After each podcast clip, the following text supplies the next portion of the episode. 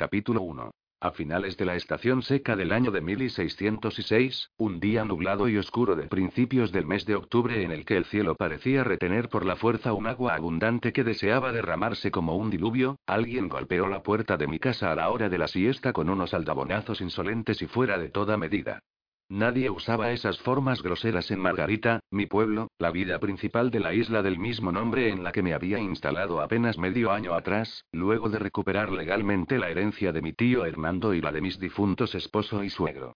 Para el resto del Caribe yo era Martín Nevares, más, en Margarita, todos me conocían como la joven viuda Catalina Solís, dueña de una próspera latonería y de dos casas reformadas, la mía y otra que tenía en arriendo y que me procuraba muy buenas rentas.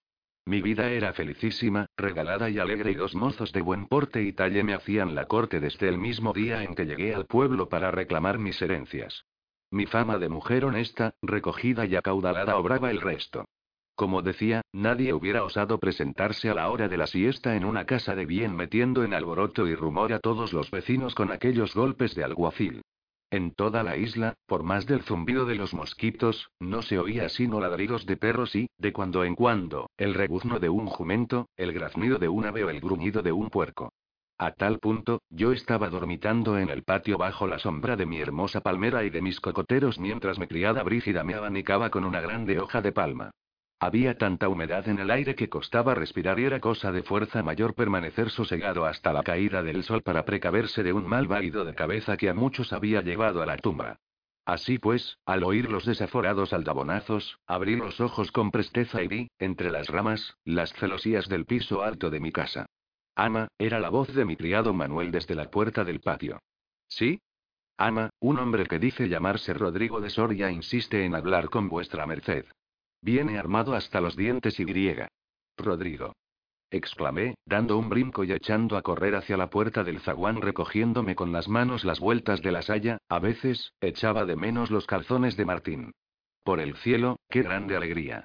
Seis meses llevaba sin saber nada de mi familia, salvo por algunas nuevas que mercaderes desapercibidos contaban en la plaza que el viejo Esteban Nevares, de Santa Marta, había reñido con Mengano, que María Chacón había subido los precios de la mancebía, que los palenques del Magdalena seguían prosperando, no obstante, pese a mi grandísimo júbilo, tuve que recobrar el seso a la fuerza y detuve mi carrera cuando atravesaba el comedor.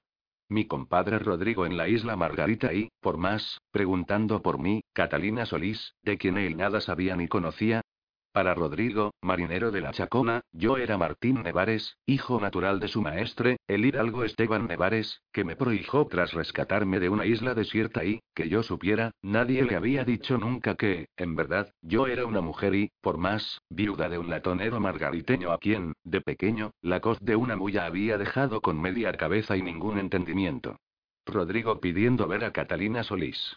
Algo estaba aconteciendo en Santa Marta y no debía de ser bueno, me dije inquieta. Mi compadre, impetuoso como era, no había podido permanecer a la espera en la puerta de la calle y así, con grande estruendo de pisadas sobre el suelo aterrizó de la casa puerta le vi aparecer, con el champergo en la mano, en el comedor y, como era de esperar, de mudarse y quedar tan quieto como una estatua al verme con mis ropas de mujer y hasta con la toca de viuda sobre mi discreto peinado. A mí la emoción me apremiaba el pulso, mas él parecía haber muerto y estar luchando por resucitar, si bien solo boqueaba como un pez. Martín. Farfulló al fin con grande esfuerzo. Reconocer a su joven compadre de lances y correrías por el Caribe en aquella atildada viuda de 24 años era un revés mayor del que su dura mollera podía soportar. Olvidando mis últimas inquietudes, su turbación y las normas que la honestidad me imponía, yo, que sentía el mayor de los contentos por volver a verle, reí y avancé presurosa hacia él para abrazarle. Se espantó. Retrocedió con cara de estar viendo al diablo y le vi echar mano a la espada. Rodrigo, hermano. Exclamé, conteniéndome.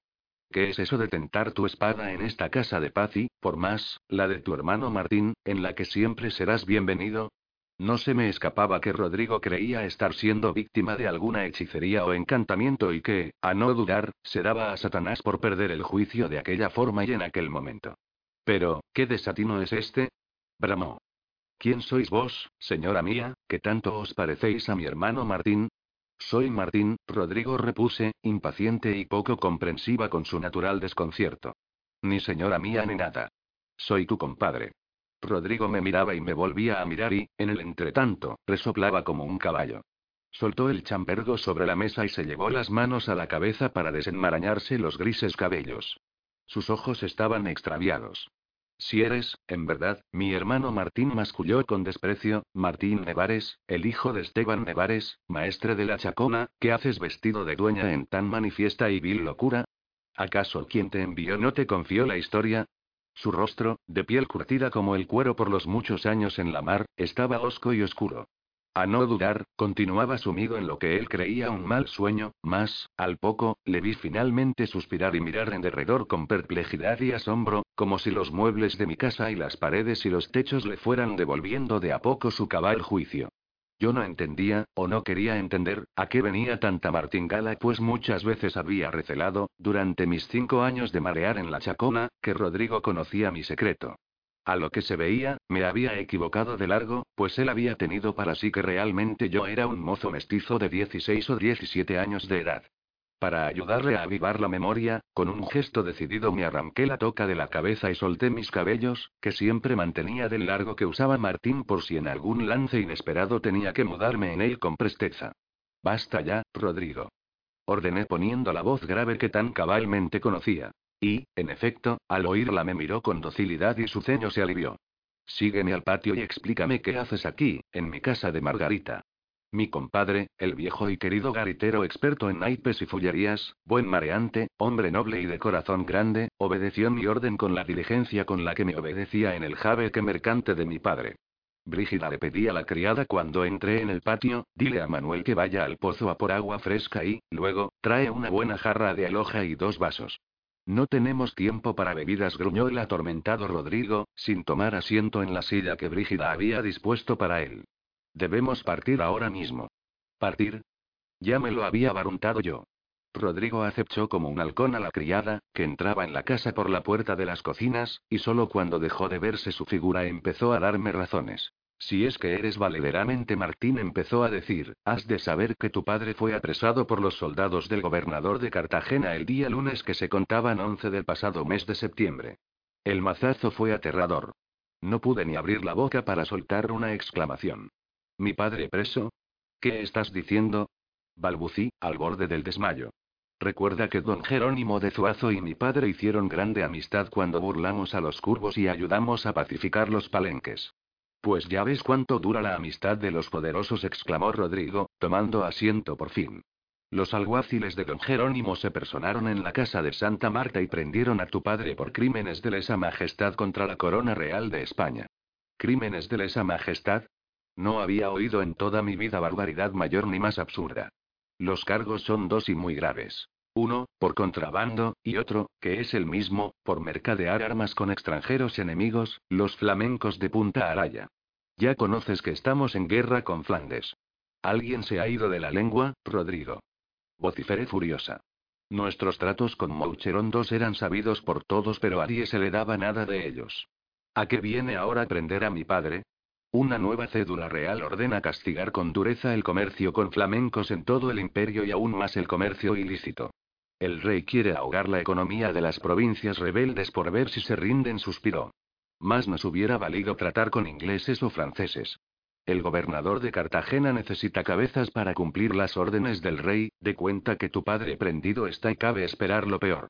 Fruncí las cejas, ignorante de lo que quería decir con esas palabras, y él me lo aclaró. El trato ilícito con el enemigo en tiempos de guerra acarrea, sin solución, la pena de muerte. ¿Qué? Grité, horrorizada. Mi angustia no podía ser mayor. Comencé a llorar en silencio, sintiendo con pujanza en mi interior aquel miedo que, de pequeña, había sentido en Toledo años A, cuando la Inquisición se había llevado a mi verdadero padre a los calabozos para dejarlo morir allí de fiebres tercianas en 1596. Ahora, diez años después y al otro lado del mundo, mi segundo padre también había sido hecho preso y yo, por lo que me pasó en Toledo, estaba cierta de no volver a verle con vida, como al otro, pues, incluso si evitábamos el ajusticiamiento y había que evitarlo como fuera, mi padre era ya un hombre viejo, muy viejo, que sufría de graves privaciones de juicio desde que tuvo que convertirse en contrabandista para pagar sus deudas a aquel villano ruin, a aquel bellaco descomulgado llamado Melchor de Osuna, de aborrecible recuerdo. Era menester rescatar a mi padre, viajar a todo trapo hasta Cartagena para conseguir su libertad. Ni por orgullo ni por salud resistiría mucho tiempo en prisión, viéndose con cadenas en los pies y esposas en las manos. Pues aún no lo conoces todo, añadió mi compadre, pasándose una mano por la frente en la que exhibía la marca húmeda y bermeja del chambergo. ¿Puede haber más? Sollocé. Rodrigo me lanzó una larga y dolorida mirada. Sosiégate, señora, y procura sosegar tu alteración, pues no es menos pesaroso lo que aún debo contarte que lo que te he dicho hasta ahora. Ese mismo día lunes que se contaban 11 del mes de septiembre, el día que apresaron al maestre, el pueblo de Santa Marta fue atacado durante la noche por la urca flamenca Horn del corsario Jacob Lundch, del que habrás oído hablar. Asentí y cerré los ojos con fuerza. Jacob Lundch llevaba más de dos años atacando nuestras costas y la sola mención de su nombre hacía que los niños lloraran de espanto. Solo dos meses atrás el Horn había pasado cerca de Margarita más, por fortuna, no se detuvo y siguió rumbo a Trinidad. En Mampataré, un villorrio portuario de la isla, se celebraron procesiones de agradecimiento y hubo fiestas en las poblaciones. En verdad, nadie sabe cómo acaeció, siguió contándome Rodrigo. La nao flamenca debió de esconderse tras la pequeña isla del Morro hasta el anochecer y entonces entró en la bahía aprovechando la oscuridad, de cuenta que, antes de que los vecinos pudieran coger sus arcabuces, mosquetes y ballestas, los piratas los estaban apaleando y matando. Con el pueblo sojuzgado, se aplicaron en estuprar a las mujeres y en robar cuanto hallaban, hasta los cálices de las iglesias. Poco antes del alba, prendieron fuego a la villa y a las naves que había en el puerto, entre ellas la Chacona, y, luego, levaron anclas y zarparon. Rodrigo se pasó las encallecidas manos por los carrillos. Mas, como las desgracias nunca vienen solas, debes conocer que madre, que no había tenido tiempo de consolarse del apresamiento del maestre, se encontró de súbito procurando salvar las vidas de las mancebas a las que los flamencos, tras hacer abuso de ellas, habían atado a las pesadas camas para que no pudieran huir del fuego. La casa entera, la tienda y la mancebía desaparecieron. Las llamas las consumieron aquella noche con todas las mujeres dentro. La sangre abandonó mi cuerpo y el alma se me escapó como un pájaro que huye. ¿Qué pasó con madre? Madre se salvó, dijo, y carraspeó, más por poco. No sé si seguirá viva. Cuando zarpé de Santa Marta para venir a buscarte, agonizaba en el palenque de Sando, el hijo del rey Bencos, que se hizo cargo de ella en cuanto llegó al pueblo atraído por los resplandores del incendio. La encontró malherida y abandonada en el suelo. De seguro que los vecinos que lograron huir la dieron por muerta, pues de otro modo se la hubieran llevado consigo. Quemada, lo que se dice quemada, no lo está mucho, tan solo las piernas y los brazos, mas tiene el pecho abrasado por dentro y respira mal. Allí la dejé, al cuidado de Juanillo, el grumete, que por hallarse en el palenque aquellos días pudo conservar la vida. Yo me libré porque a tres meses que me puse en relaciones con Melchora de los Reyes, una viuda de Río de la Hacha con quien pronto contraeré nupcias, y estaba disfrutando de su compañía. Conocí lo que te refiero dos días después de que aconteciera, cuando regresé a una Santa Marta quemada y desolada, y te juro, Martín, que me volví loco. Con estas mismas manos y las tendió frente a mí, con las palmas hacia arriba di sepultura a muchos vecinos que se descomponían al sol como animales abandonados. A nuestros compadres Mateo Quesada y Lucas Urbina, los enterré en el suelo sagrado de la iglesia. A Guacoa, a Jayueibo y al joven Nicolásito, en la selva, y los tres juntos para que no estuvieran solos. A Negro Tomé, a Miguel y al pobre Antón los envolví en buenos lienzos de algodón antes de echarlos al fondo del carnero que abrí en la plaza. Trabajé como una muía, pues no había nadie para ayudarme en muchas leguas a la redonda. Le oía y volvía a llorar, mas ahora sin sollozo alguno. Me sentía muerta por dentro. ¿Por qué no los enterraron los cimarrones del palenque? Pregunté rabiosa, secándome los ojos con una fina holanda. Rodrigo, al ver mi femenil gesto, volvió a contemplarme como si no me conociera. ¿Acaso ya lo has olvidado? Son africanos y conservan sus extrañas supersticiones. Sando ordenó a sus hombres que buscaran vivos y, luego, que abandonaran Santa Marta de Viña de Caballo por miedo a los espíritus. A lo menos, me dije, madre había sobrevivido. Podría haber sido uno más de aquellos cuerpos abandonados al sol. Después de permanecer un tiempo en el palenque, continuó refiriéndome Rodrigo, me dirigí a Santa Marta para esperar una nao que mareara hacia aquí. Muy pocas eran las que se acercaban lo bastante a la costa para divisarme y divisar lo acaecido, así que tardé algunos días en encontrar un maestre que aceptara traerme a trueco de trabajo. Fue muy duro esperar de aquella suerte, con la sola compañía de mi caballo en aquel pueblo sin almas, teniendo por amarga visión los restos quemados de la chacona. De allá vine para cumplir la diligencia de traerte las tristes nuevas por deseo de madre y, también por su deseo, llevarte de regreso junto a ella. Como no puede hablar mucho, me rogó que viniera sin demora a Margarita y preguntara por la viuda Catalina Solís, una dueña que me daría razón de Martín. No dijo más y te juro, compadre, que tuve para mí que te habías amancebado con la tal Catalina. Jamás imaginé que fueras tú mismo. No tenía fuerzas para sonreír. ¿Quién hubiera podido? Más, a tal punto, mi terrible dolor me miró directamente a los ojos y me escupió con desprecio en el alma. ¿Cómo osaba deshacerme en lágrimas en tanto mi padre languidecía en una prisión de Cartagena, madre agonizaba en el palenque y los hombres de la chacona y las mozas de la mancebía se pudrían bajo tierra? Me despejé la cara con el pañuelo y miré desafiante a Rodrigo. Por los huesos de mi padre y por el siglo de mi madre tres mi voz volvía a ser la voz grave de Martín, que voy a remediar estos desastres o dejo de llamarme como me llamo y de ser hija de quien soy. Rodrigo abrió la boca como para preguntarme de quién era hija o hijo exactamente, más se contuvo. No le hice caso. Tiempo tendría en el tornaviaje, si así lo deseaba, de demandarme lo que le viniere en gana. Lo importante ahora era partir con presteza. Espérame aquí, le dije. Debo ejecutar las últimas prevenciones y cambiar por otros mis vestidos de dueña. La lluvia que llevaba retenida todo el día en el cielo, empezó a caer de rebato con grande fuerza y brío, como ocurre siempre en el Caribe, pero a mí nada se me daba de tales sucesos. Solo podía pensar en mi padre, en su avanzada edad, en sus achaques y pérdidas de seso, en su debilidad de anciano, si no llegaba pronto a su lado, moriría de pena y de vergüenza, atormentado por el deshonor, martirizado por una humillación que un hidalgo español como él no podía tolerar. Había que llegar presto al palenque de Sando para recoger a madre y llevarla al Hospital del Espíritu Santo en Cartagena y, una vez allí, rescatar a mi padre por las buenas o por las malas. Estaba dispuesta de gastar en sobornos toda mi fortuna, que era mucha gracias al tesoro pirata que encontré en la isla desierta, o a matar al gobernador Jerónimo de Zuazo con mis propias manos si no firmaba la redención y libertad de mi padre. Brígida. Grité. La criada apareció al instante en la puerta de las cocinas portando una bandeja de latón sobre la que llevaba la jarra de aloja y los vasos. Voy a partir y no sé cuánto tiempo estaré fuera. Te dejo al cuidado de todo. Dile a Íñigo que mantenga abierta la latonería. Brígida asintió con la cabeza. Y ahora, Manuel y tú llegaos hasta el molino y comprad un celemín de harina de maíz, que no tenemos. Ahora, señora. Se espantó, pues era el momento de más calor del día y el molino estaba al otro lado de la villa. Ahora, Brígida. Para cuando volváis yo ya no estaré en la casa. Guardadla bien hasta mi regreso. En cuanto mi criada salió, subí raudamente las escaleras hasta mi cámara y abrí el grande baúl de la ropa blanca donde tenía escondidas, al fondo y entre finas telas, las prendas de mi otro yo, Martín Nevares. Allí las había guardado seis meses atrás, cuando llegué a Margarita para ocuparme de mis recién heredadas propiedades. Por entonces, y aún ahora, deseaba mucho más ser Catalina que Martín, ser yo misma tras tantos años fingiendo ser mi pobre hermano muerto, argucia ideada por mi padre cuando me rescató de la isla para salvarme del terrible matrimonio por poderes que me había unido con aquel baboso descabezado de Domingo Rodríguez, mas lo que no podía imaginar el día que abandoné Santa Marta era que, entre tanto yo disfrutaba de mi nueva condición de viuda libre y acomodada, mi familia iba a sufrir las horribles desgracias que la mala fortuna reserva para las gentes buenas y decentes.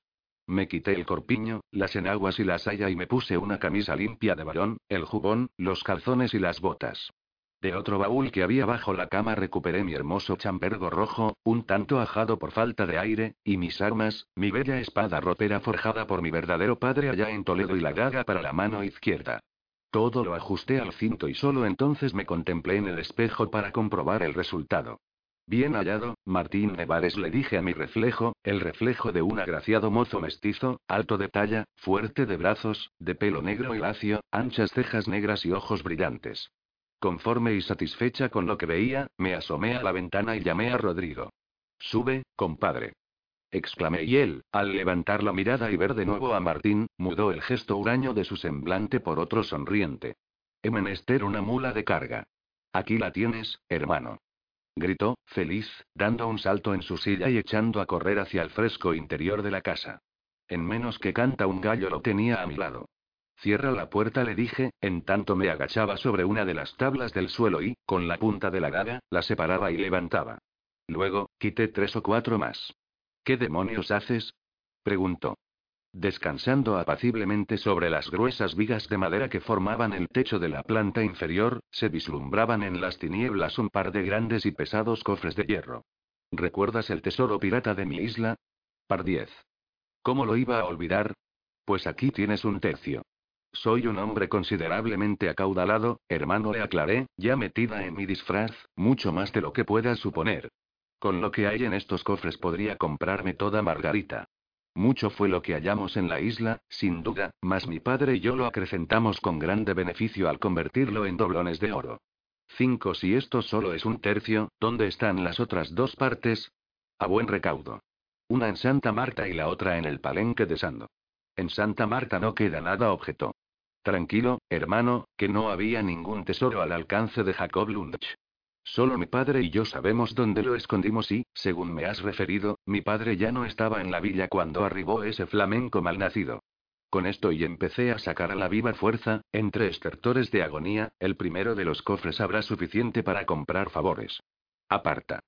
Gruñó Rodrigo, propinándome un empellón. ¿Cómo vas tú a poder con este peso? Tras una efímera turbación, premié sus delicadezas asestándole tal taconazo en la canilla de la pierna que se le cortó el aliento. Maldito rufián, bellaco fullero. Vociferé soltando patadas a diestra y siniestra aunque sin conseguir darle porque se apartaba. ¿Acaso piensas, villano rastrero, que sola yo no puedo porque soy mujer? Olvídate de Catalina. Me llamo Martín y soy tan capaz como tú de sacar ese cofre. ¿Acaso no me veías bogar en el batel con más brío que muchos compadres? Por mi vida. Dejó escapar, espantado.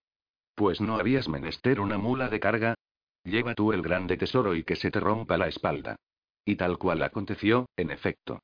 A duras penas logré llegar hasta el puerto con mis cofres en una carretilla, ocultos dentro de un arcón que cubrí con nuestros fardos y cestos para el viaje.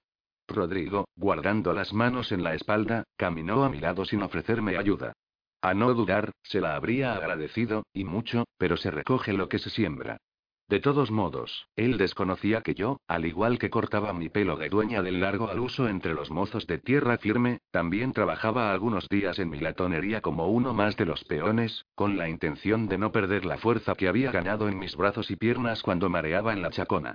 Lo que sí era posible que ya no conservara, admití con pesar para mis adentros, era la buena maña que me daba en el arte de la espada, pues en aquellos seis meses no había podido ejercitarme con nadie.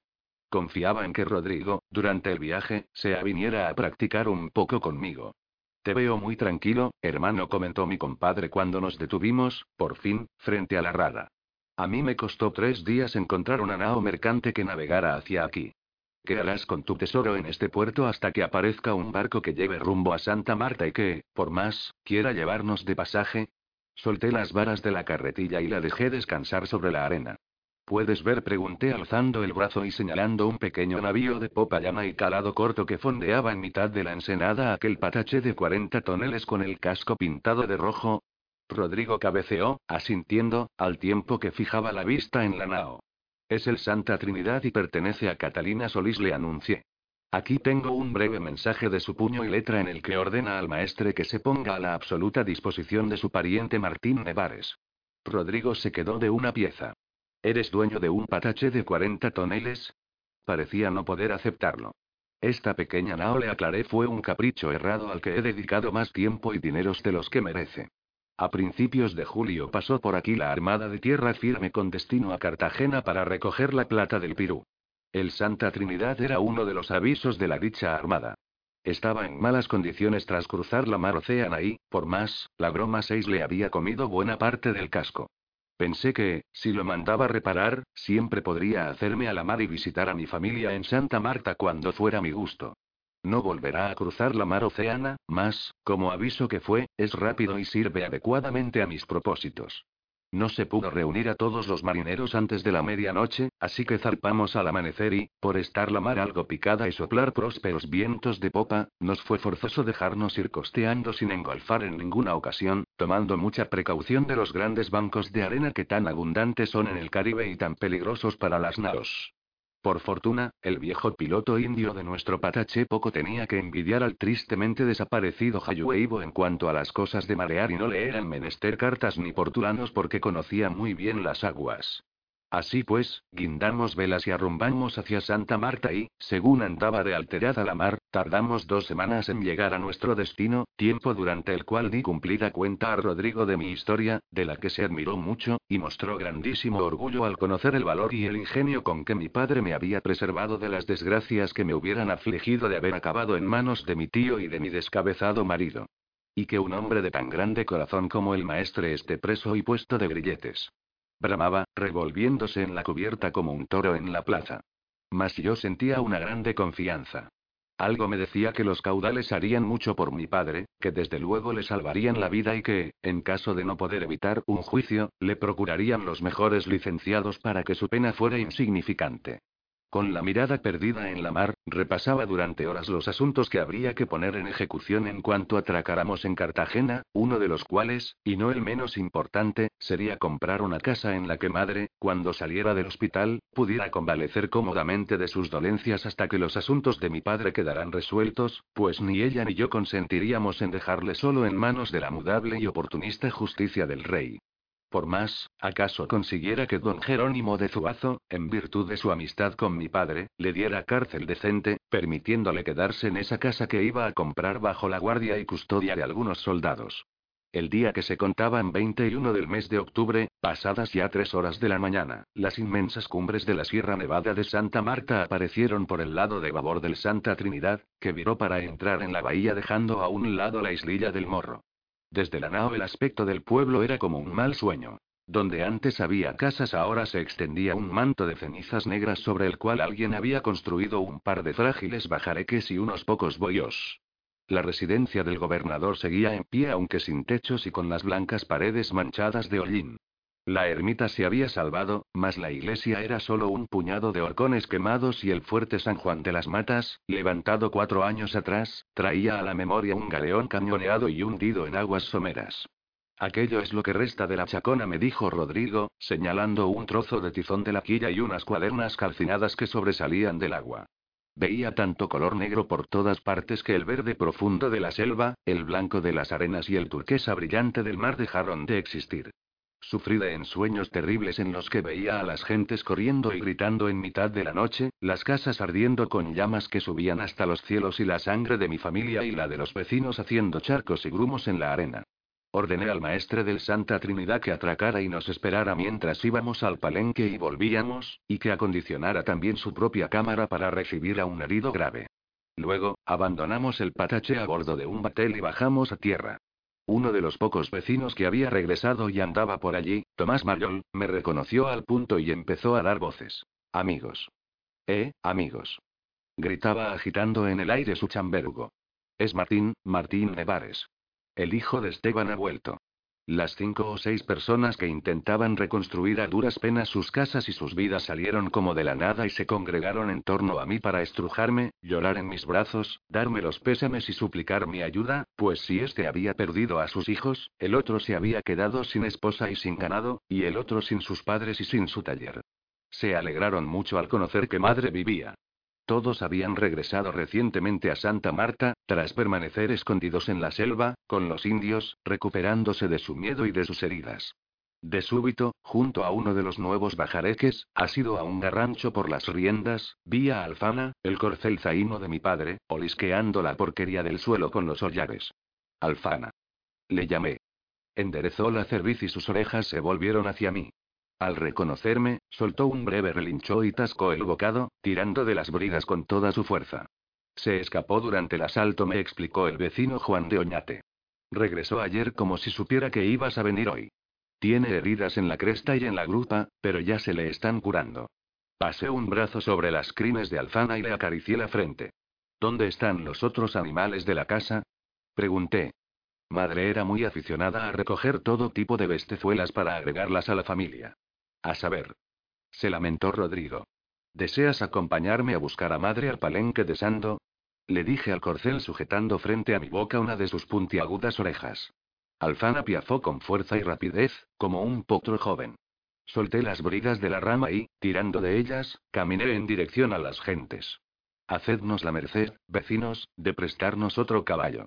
Tenemos que ir a buscar a madre.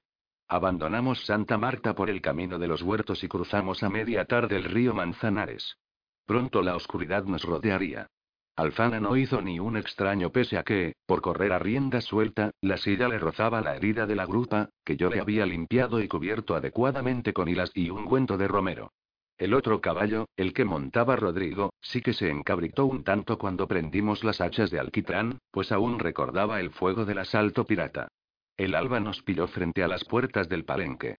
Los vigías nocturnos vieron nuestras luces y, entre tanto nosotros desmontábamos, nos pidieron la gracia y, al saber quiénes éramos, empezaron a anunciar nuestra llegada a grandes voces.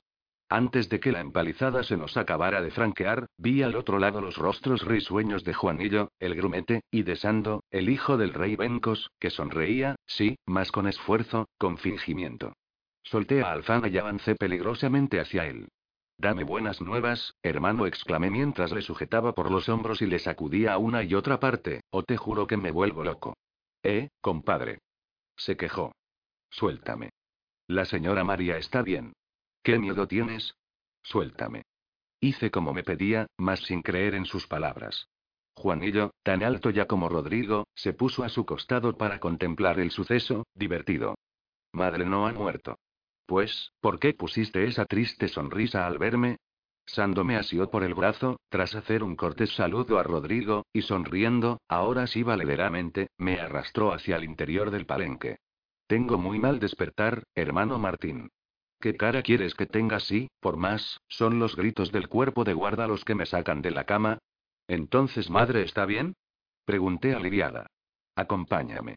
Le di un abrazo a Juanillo, que me pasaba casi una cabeza, y ambos, con Rodrigo, emprendimos el camino en pos de Sando por las callejuelas abiertas entre los bohíos hasta llegar frente a uno más grande. Muchos antiguos esclavos negros huidos, conocidos como cimarrones o apalencados, se congregaban en la entrada movidos por la curiosidad. ¿Dais vuestro permiso, señora María? gritó Sando. Pasa, pasa, declaró una voz que, si bien ronca y jadeante, era, a no dudar, la de madre. Me sentí feliz. Mirad quién ha venido, señora María. exclamó él, levantando el lienzo que hacía de puerta. Rodrigo y yo, encogidos, entramos. Un par de oquedades abiertas en los troncos y ramas que formaban las paredes dejaban pasar al interior la débil luz de la mañana. Sobre un lecho modesto, cubierta por una fresca y limpia sábana de lino y apoyando la espalda en dos gruesas almohadas, estaba madre, con su misma cara ancha, su nariz afilada y su mirada de halcón. Llevaba el pelo recogido con una redecilla y parecía estar desnuda bajo la sábana. Qué feliz me sentí de volver a verla y, sobre todo, de verla viva. Martín, hijo. exclamó al conocerme, tendiéndome unos brazos cubiertos de hilas que debían de dolerle mucho por el gesto que puso en la cara. Tengo para mí, madre, repuse acercándome y cogiéndole solo las manos, que mejor será no arrimarme demasiado por no hacerte daño. ¿Cómo se siente, madre? La saludó Rodrigo, allegándose también.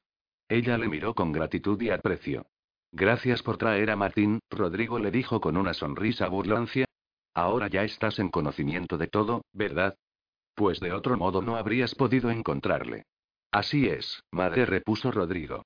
La viuda de Margarita a la que vuestra merced me remitió, le mandó llamar al punto. Por cierto que es una dueña muy bella y de gracioso porte la tal Catalina Solís. Una auténtica beldad. Hubierais hecho un grande negocio con ella en la mancebía. Clavé con toda mi alma el tacón de mi bota sobre uno de sus pies más, el muy bellaco, continuó sonriendo como si no lo notara. Madre soltó una carcajada y, desasiéndome, subió pudorosamente el borde de su sábana. A pesar de sus muchos años, su edad debía de frisar los 50, madre seguía siendo una mujer en verdad hermosa. Catalina Solís es una viuda honesta, Rodrigo le explicó, socarrona. Déjala allá en Margarita y que con su pan se coma su castidad. El rostro se le entristeció al punto. Ahora que Martín ha vuelto, siéntate en el borde de la cama, hijo, ya podemos rescatar a Esteban, a mi pobre Esteban de su garganta salió un gemido que sonó como una tormenta. Muy mal debía de tener el pecho si el aire le hacía esos ruidos por dentro.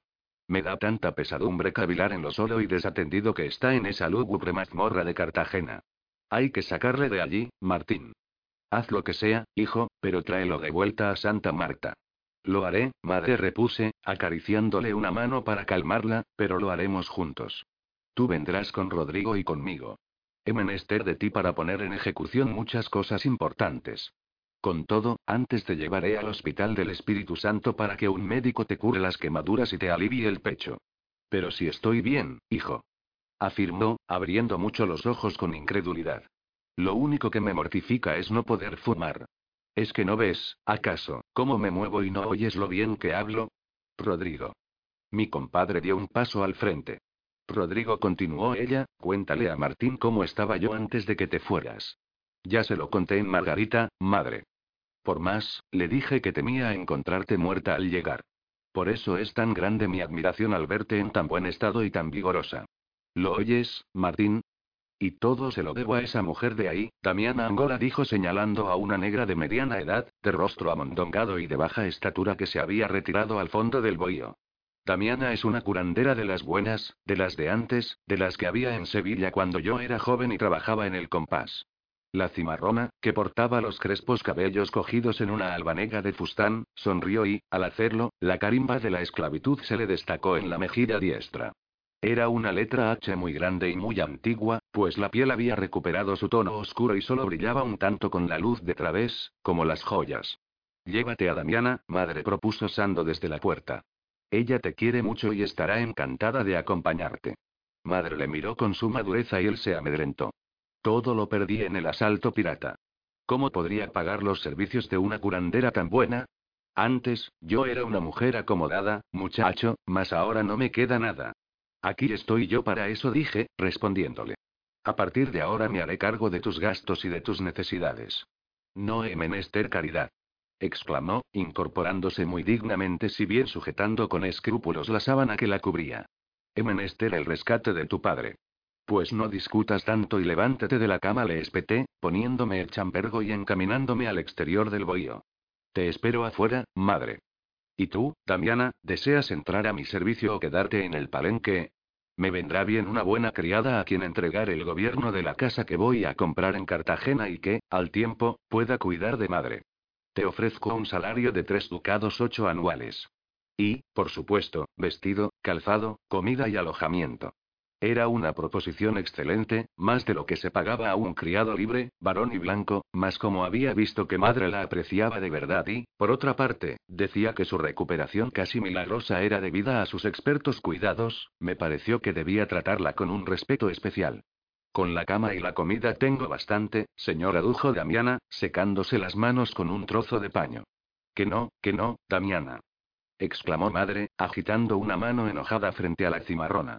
Si es gusto de mi hijo pagarte un buen salario, lo aceptas y no se hable más. Como aquella discusión ya era cosa de mujeres y yo no quería que Rodrigo me viera interesada ni que Sando pensara que me ocupaba de estos asuntos, con paso firme salí del bohío y me reuní con mis dos compadres en la calle. Ahora mismo mandaré que preparen unas parihuelas, me dijo Sando.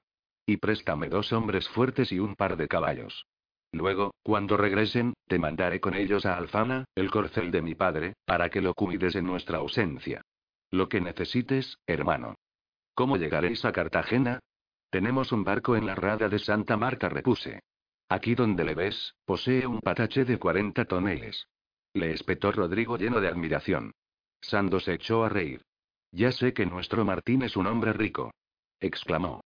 Qué grande ventura la de esa viuda de Margarita a quien, no lo pongo en duda, colmas de buenos regalos, hermano. Por cierto, ¿quieres llevarte algo de lo que tienes aquí? Supe al punto que hablaba del tercio de mi tesoro que él custodiaba. Todo, compadre. Temo que, en Cartagena, me hará mucha falta. Él asintió, comprensivo. Salva a tu padre, Martín. La justicia del rey de España no es buena. Es mala. No confíes en nadie. ¿Conoce el rey Bencos nuestra desgracia? Quise saber, hablando de reyes. Estoy seguro de que aún la ignora. Se asustó Sando. Y espero que las nuevas tarden mucho tiempo en llegar a su palenque. Ya sabes lo que piensa de los españoles y lo poco que se le daría de pasar a cuchillo a unos cuantos. Formaría un ejército de cimarrones para asaltar la ciudad y liberar a tu padre. Todavía cree que es un grande rey africano. Partimos una hora más tarde en dirección a la costa y no llegamos a Santa Marta hasta el día siguiente al anochecer, tras desenterrar los dos últimos cofres de mi tesoro que permanecían ocultos cerca del Manzanares. Resultó un arduo trabajo cruzar la selva llevando a madre con las parihuelas, aunque ella no se quejaba de nada y Damiana procuraba su bienestar con cariñoso esmero. En la villa, en cuanto los vecinos supieron de nuestra llegada, acudieron tristemente a saludarla y, entre tanto los cimarrones llevaban nuestras cosas y las de madre hasta el pataché. Ella pasó un mal rato hablando de su desaparecida mancebía, de las mozas fallecidas, de la pérdida de la chacona y sus hombres, y de la injusta detención de mi padre. En un descuido, sorprendí su mirada afligida posada sobre los restos de lo que antes fuera nuestra casa y me juré que la mandaría reconstruir tal y como estaba antes del ataque de Jacob Lundsch para que mi padre y ella pudieran regresar a su hogar como si nada malo hubiera acaecido nunca. Justo cuando acabábamos de zarpar en dirección a la nao, bogando a una menos de 20 varas de la orilla, unos gritos nos detuvieron. Madre, madre. El que la llamaba era un chiquillo mestizo de unos seis o siete años, descalzo y con los calzones raídos, que corría hacia el agua con dos grandes loros verdes en los brazos. Apenas podía con el peso de los pájaros y estos garrían y aleteaban, asustados por la carrera. Mis loros. Gritó ella, feliz. En cuanto los animales la vieron, emprendieron el vuelo. Madre ocultó los brazos en la espalda para que los papagayos no le hicieran daño en las quemaduras y se posaran, tal como hicieron, en sus hombros. A lo menos, de toda nuestra extensa parentela animal, Alfana y las aves se habían salvado.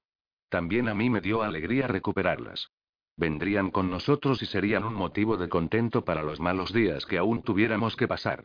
El jabeque, sin recoger paño para aprovechar el buen viento, salvó con todas las velas tendidas las parcas treinta leguas que nos separaban de la hermosa ciudad de Cartagena y, así, en menos de dos jornadas nos hallábamos frente al puerto, prestos a dejar atrás la isla de Caxes.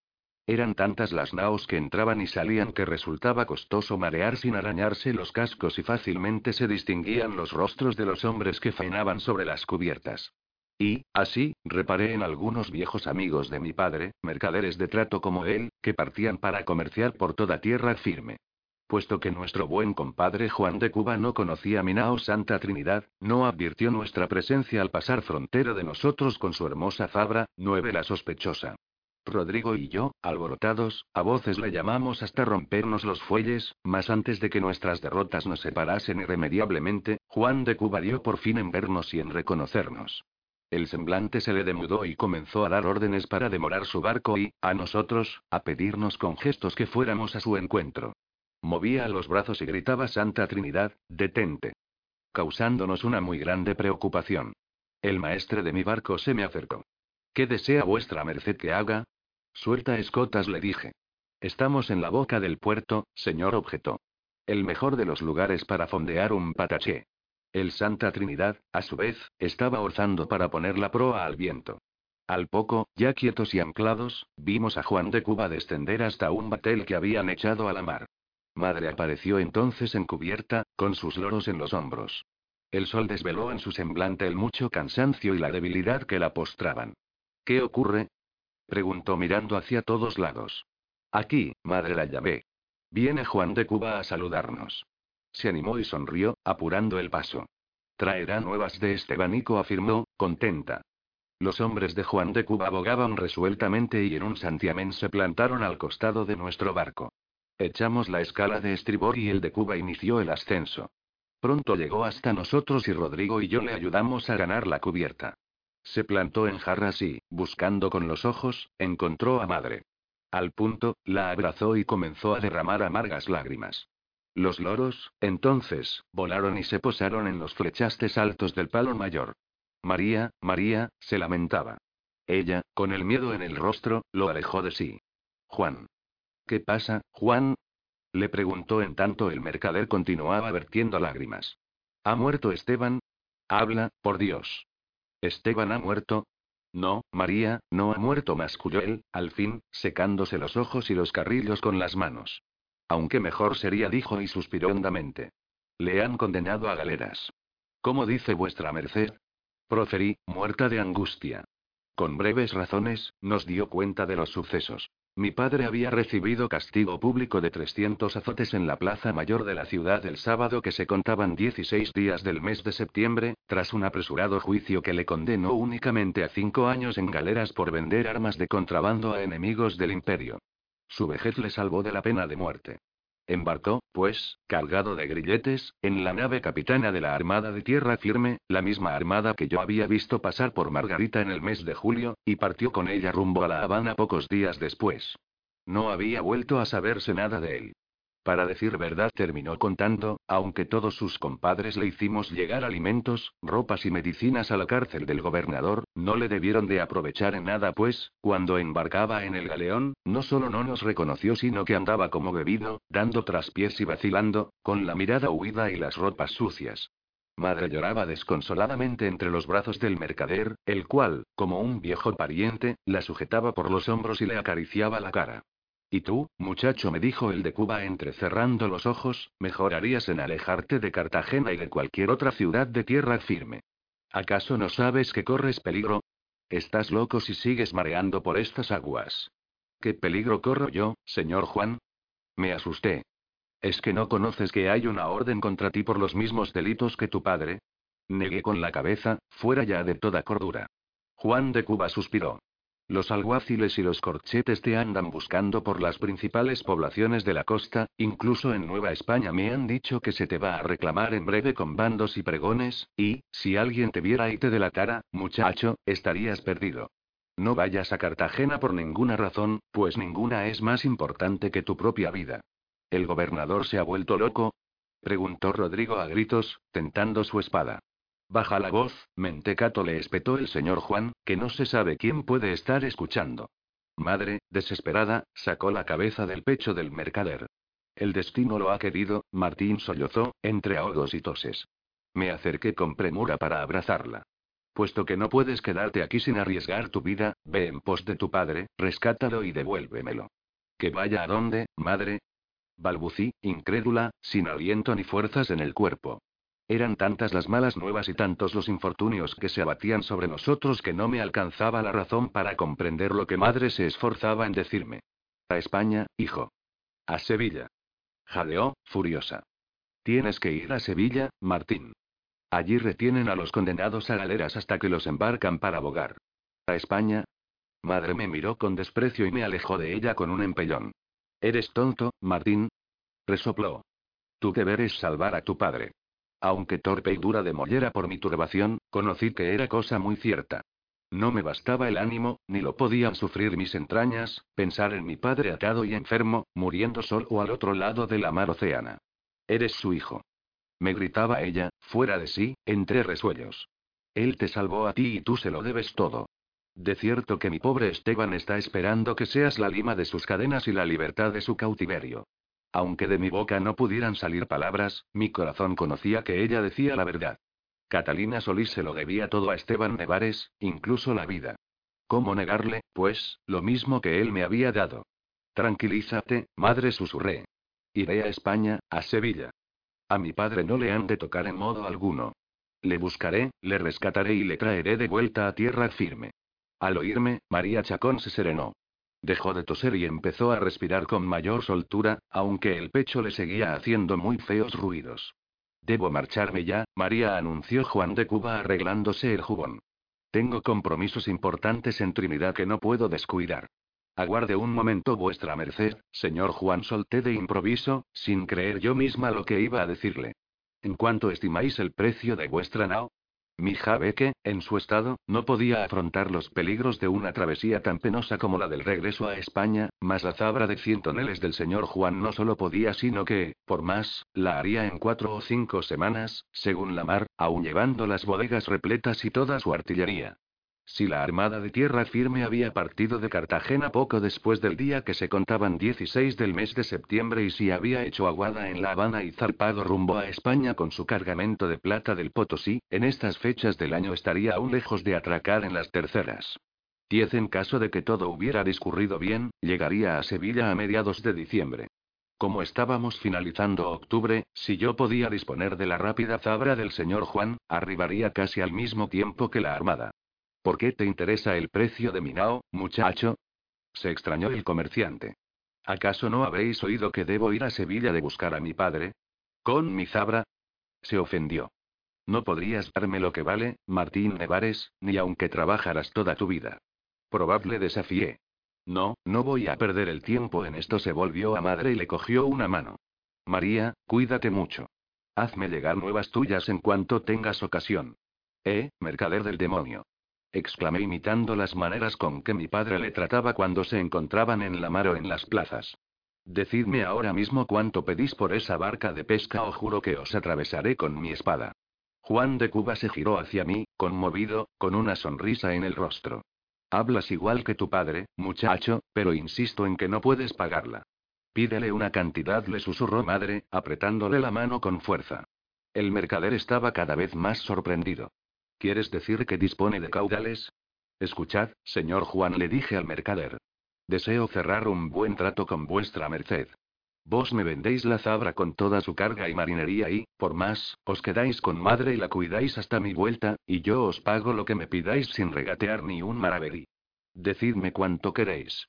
Juan de Cuba nos miraba a madre y a mí sin saber si creernos o si estábamos de chanza. Supongo, muchacho, que conoces la ley real que obliga a cruzar la mar océana en conserva, con las flotas.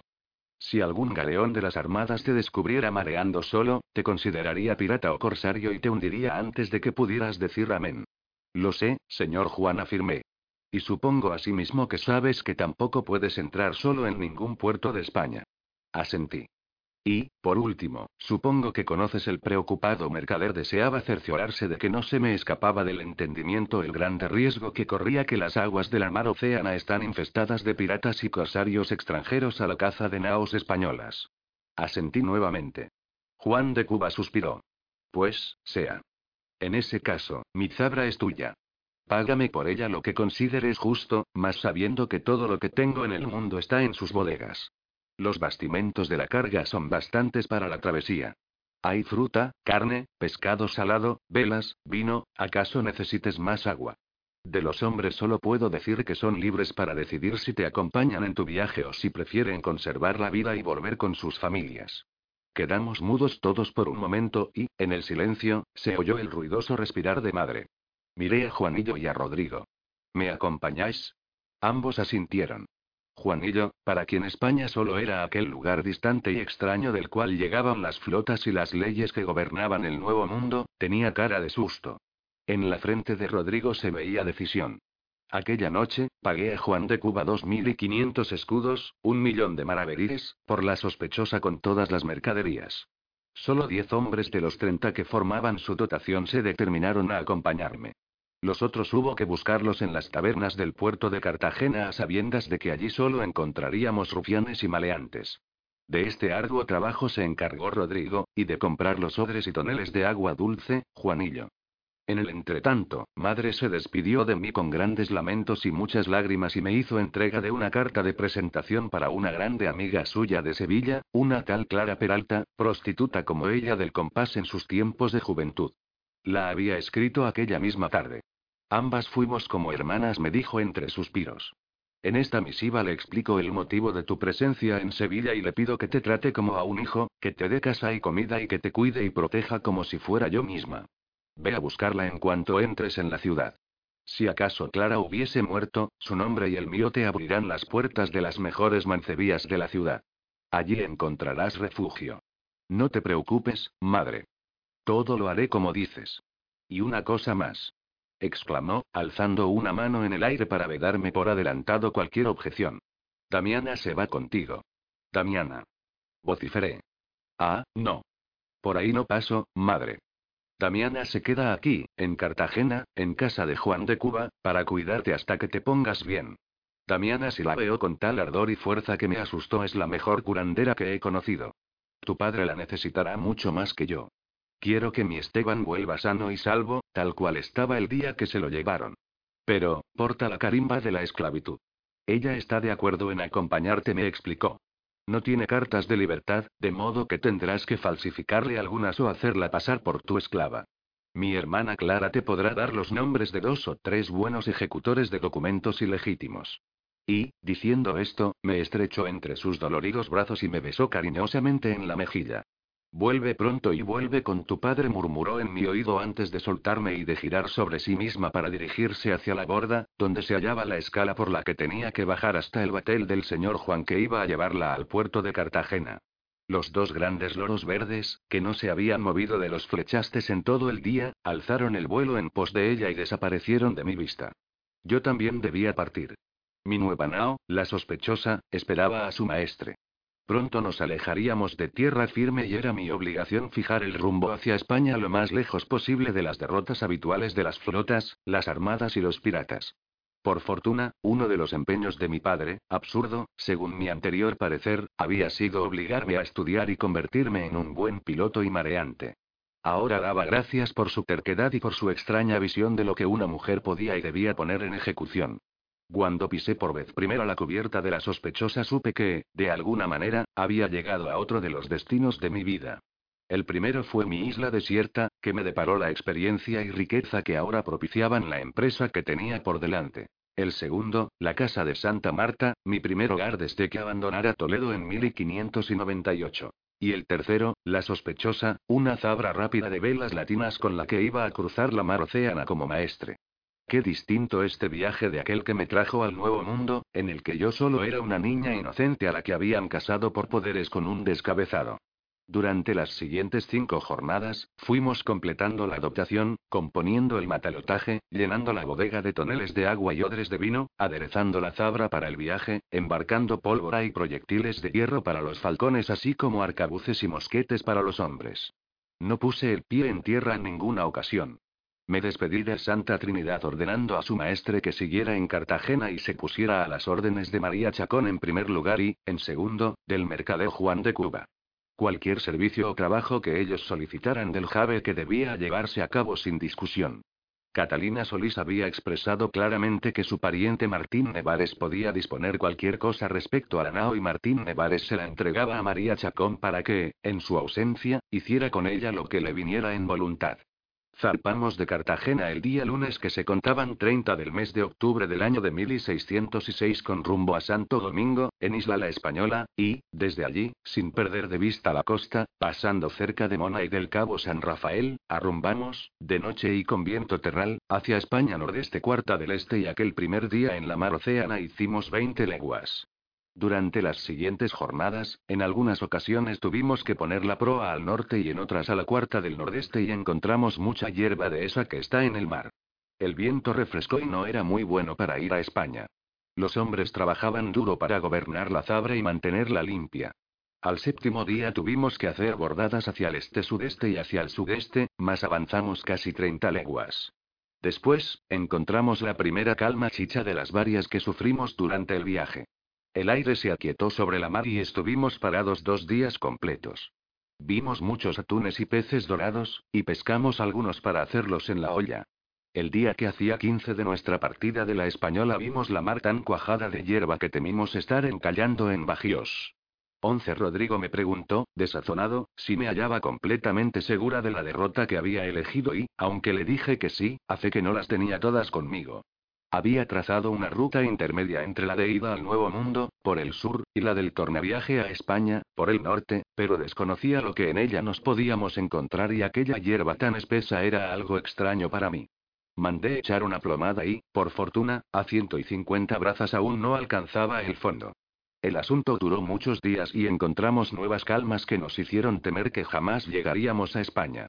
Mas yo confiaba en el astrolabio y en el cuadrante y vigilaba de cerca la estrella del norte que, eso sí, me parecía muy alta para nuestra posición. Pronto la hierba se acabó y regresaron los buenos aires y la mar llana y limpia. De igual modo, empezamos a ver muchas aves en el cielo, de donde creímos estar, al fin, cerca de tierra. El frío creció tanto en aquellas nuevas aguas que, sin las ropas adecuadas, hubimos menester abrigarnos con grandes y peligrosos fuegos que prendíamos en el convés y que manteníamos encendidos todo el día. Damiana, la curandera, que porfiaba en permanecer honestamente alejada de la cubierta y pegada al coy que se le había dispuesto en el acceso a mi cámara, se ofreció a coser unas camisas hechas con el lienzo brite y el grueso hilo de cáñamo que llevábamos para reparar las velas. Era una mujer silenciosa y eficaz, que todo lo que callaba lo convertía en servicio y en buenas obras. Me preocupaba que su ausencia de Cartagena perjudicara la salud de madre más, como ésta lo había querido así, esperaba que, una vez en Sevilla, Damiana en verdad pudiera auxiliar a mi padre. El día que hacía 30 de nuestra partida de la Española creció el viento. Las olas iban contrarias unas a las otras y la sospechosa no podía pasar delante ni salir de entre ellas. El viento y la mar seguían creciendo.